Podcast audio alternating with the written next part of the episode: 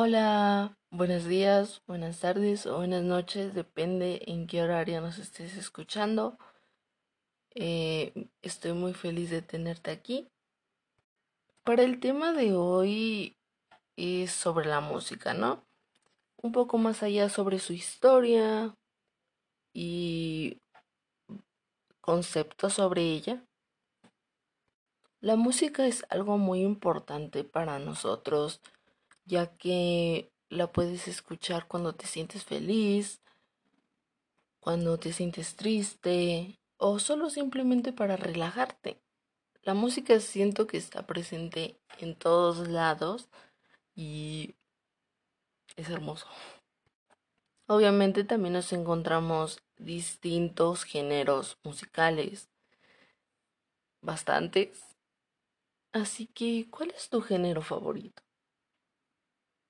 Todos hemos tenido listas de reproducción sobre ella, sobre temas en específico, sobre ah, esta playlist la voy a escuchar simplemente para cuando esté feliz o esta cuando esté triste, etc.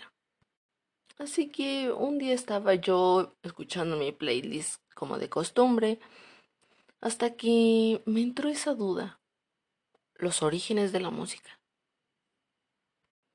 Dándome un poco de investigación, me di cuenta que la música no tiene un origen en concreto, ya que la música se originó hace muchos, muchos, muchos años, así que es un poco difícil averiguar su origen, ya que como en todas las civilizaciones conocidas, hubo alguna forma de manifestación musical. La historia de la música abarca a todas las culturas y épocas. La música es una determinada sociedad que está estrechamente relacionada con otros aspectos de su cultura, como la organización económica, el desarrollo tecnológico, las tradiciones, las creencias religiosas, etc. En un sentido más amplio, la música nace con los seres humanos, ya que según algunos estudios estaba presente mucho antes de la migración de los primeros grupos que dejaron África hace más de 50.000 años. Por lo tanto, se debe considerar una manifestación cultural mundial. Los antepasados del ser humano inventaron la música. Tribus nómadas descubren los encantos de la vida sedentaria se afincan en valles fértiles cosas, muchas cosas, metales, carros de ruedas, escrituras, arimetía y música. Se sabe que la música tiene su origen en la búsqueda del lenguaje. Esto es la necesidad de comunicación. Es probable que el primer instrumento musical fuese la propia voz humana misma, ya que puede emitir una gran variedad de sonidos, desde cantar, tararear silbar hasta hacer clic, toser y bostezar. En cuanto a otros instrumentos musicales, en 2008 los arqueólogos descubrieron una flauta de hueso con cinco agujeros en la cueva cerca de la ciudad. Esto fue en Alemania. Se considera que tiene aproximadamente 35.000 años. Este tiene una boquilla en forma de V y está hecha con hueso de ala de un buitre. Las flautas de madera más antiguas conocidas se descubrieron en Greystone, Irlanda, en 2004. Un pozo revestido de madera contenía un grupo de seis flautas hechas de madera de tejo, de entre 30 y 50 centímetros de largo, afiladas en un extremo, pero sin agujeros para los dedos. Es posible que alguna vez haya estado atados juntos. Se considera que el instrumento musical más antiguo del mundo es la flauta de hueso encontrada en el sitio arqueológico de Bay a 84 kilómetros al oeste, que no fue producida por Homo sapiens, sino por neandertales. Se trata de fémur de un oso de los cabemas. Si habláramos sobre la manifestación de la música antigua, diríamos que es aquella en la cual las manifestaciones musicales del hombre consisten en la exteriorización de sus sentimientos a través del sonido emanado de su propia voz y con el fin de distinguirlo del habla que utiliza para comunicarse con otros seres. Los primeros instrumentos fueron los objetos o utensilios o hasta el mismo cuerpo del hombre que, que podía reproducir sonidos. Si los clasificáramos de instrumentos musicales primitivos, podríamos decir que serían los audífonos o idiófonos, aquellos instrumentos que producen sonidos por medio de la materia con la que están construidos, por los instrumentos más sencillos construidos por los seres humanos. Los instrumentos de percusión, por ejemplo, el hueso contra piedra o hueso contra hueso. También hablaremos sobre el membráfono, que es el material sonoro de una membrana, este es el intestino de animal, tirante atado sobre un recipiente cualquiera o sobre un coco. También está el cordófonos, instrumentos de cuerda, y el arpa. Estos son hechos, o más en instrumentos de cuerda, eh, están hechos de intestino de animal, o eran hechos de intestino de animal. Eurófonos, el sonido se origina eh, por vibraciones de una columna de aire. Esto podría ser uno de los primeros instrumentos, que sería la flauta que en un principio era construida por un hueso con agujeros. Ahora iremos a la siguiente etapa que sería como la música en la Edad Media. La música aquí esta se divide en el periodo patriéstico, que este sería hasta el año 840, en el romántico año 840 hasta el año 1250. En el gótico, que este es del 2250 y fin de la Edad Media y 1453 fines en el periodo pretástico, lo siento, patrístico, Disculpen si no los pronuncio un poco bien. Estoy ahí como teniendo problemillas con la pronunciación. Apareció en la era cristiana y en la era media. En esta última la historia de la música se encuentra íntimamente ligada a la forma a que se desarrolló la ligadura cristiana, ya que se consideraba a la música el vehículo por medio del cual los sacerdotes elevaban la palabra de Dios.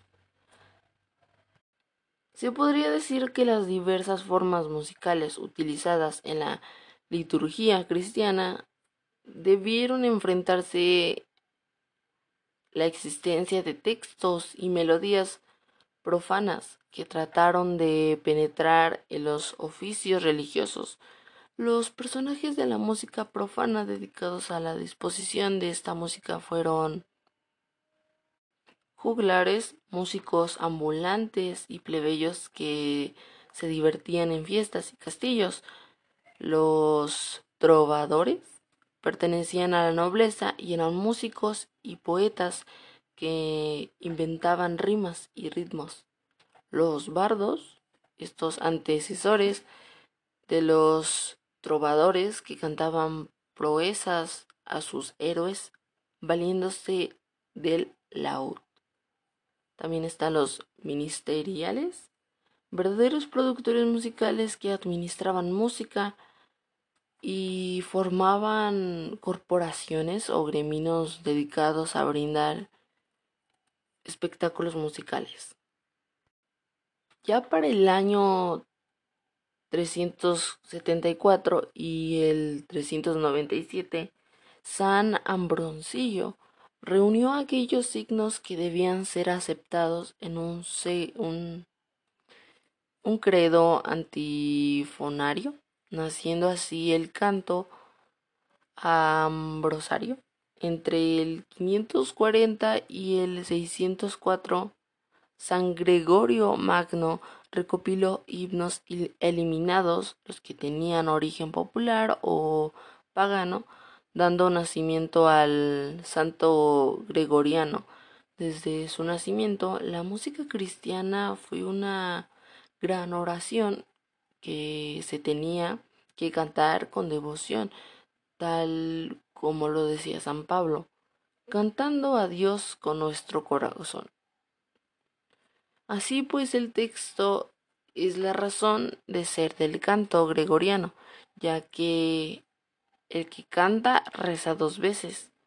La melodía del canto gregoriano asimila tres estilos diferentes, se podrían decir que sería el número uno sería el silábico cada nota representa por una sílaba el neumático que es una misma sílaba que le corresponden dos tres a cuatro sonidos diferentes.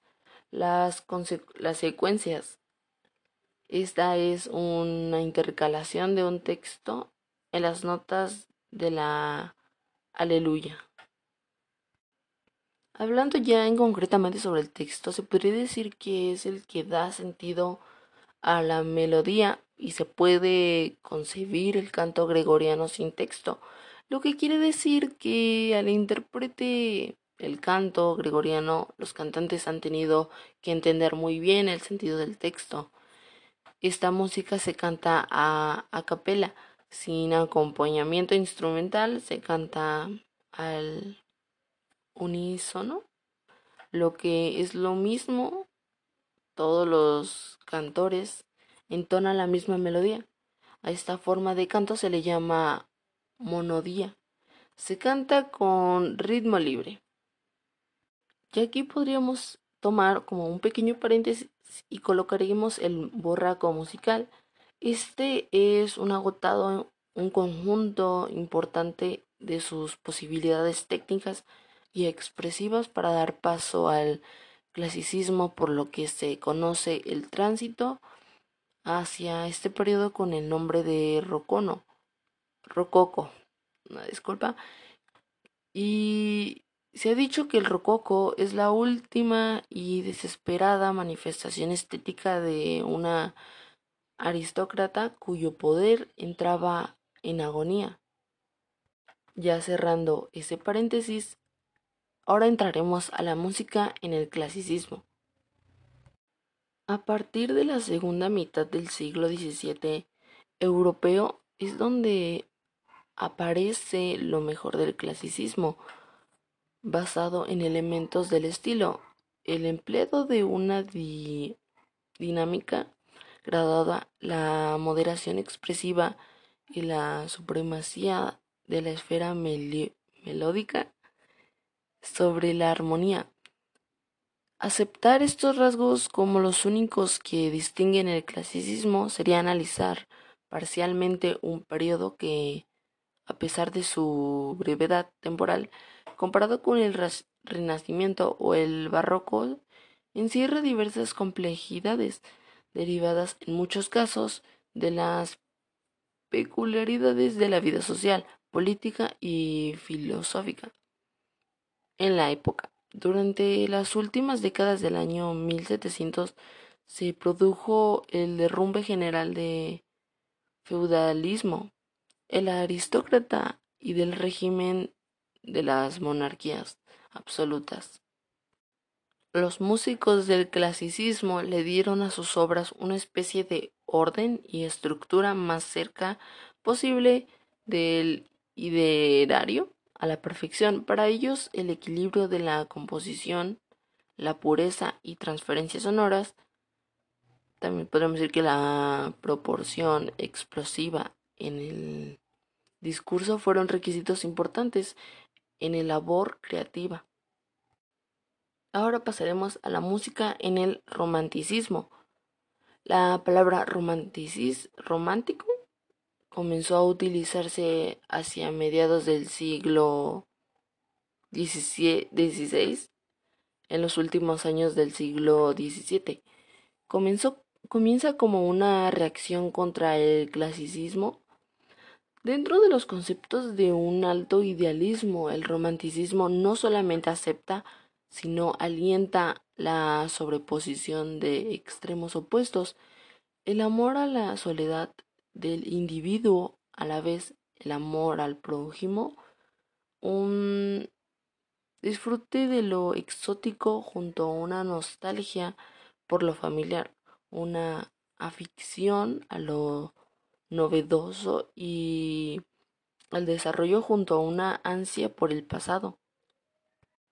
Se podría decir que el romanticismo es claramente universal y en todos los tiempos no se puede limitarse o solo un periodo de la historia. Pasaremos ahora al promasticismo. Podría hablar más sobre cada uno de los conceptos, pero siento que el podcast se alargaría bastante. Sí, podría tener beneficios, pero a veces en vez de como llenarte, a veces sería como llenar puro relleno, entonces trataré de ser lo más breve en estos conceptos. Ahora sí, pasemos al post-romanticismo. A finales del siglo XIX y en los comienzos del siglo XX fueron testigos de las últimas etapas del romanticismo y de la transformación del lenguaje romántico en el nuevo lenguaje musical. Este movimiento se produjo principalmente en Alemania. Sin embargo, dos fuerzas desafiaban la posición musical en Alemania. Una era el nacionalismo y la otra era el surgimiento de una nueva escuela de composición en Francia. Los últimos 30 años del siglo XIX fueron relativamente pacíficos en Europa. El comienzo del siglo XX se caracterizó por un creciente desasosiego social y un año en el siglo XIX fueron relativamente pacíficos. Aumentó de la tensión internacional. Se decir que en la Primera Guerra Mundial, en el reino de la música hubo tensiones e inquietudes similares y durante esos años concluyó el periodo clásico romántico. Y ya para el desarrollo de la tecnología, se dice que el vertigo vertiginoso desarrollo de la tecnología a partir de la Segunda Guerra Mundial trajo como fruto incorporaciones de sintetizadores y a la música creada por computador que se podía llamar música cibernética. La primera manifestación de música asistida por medios electrónicos fue la música concreta, que se creaba a partir de grabaciones magnetolo de ruidos y sonidos naturales. Ya en 1952 se creó en Alemania el primer estudio exclusivo de música electrónica. Esta música está exclusivamente creada en sonidos producidos electrónicamente y parte desde lo que se llama sonido sino sinusoidal un sonido puro sin armónicos que es físicamente desagradable y que hay que elaborar con aparatos muy complicados. Y bueno, ya para cerrar, es bastante interesante sobre conocer un poco sobre la historia de la música, ¿no? Aparte en este podcast conocimos un poco sobre historia de nuestros antepasados y un poco sobre cómo se fue su origen.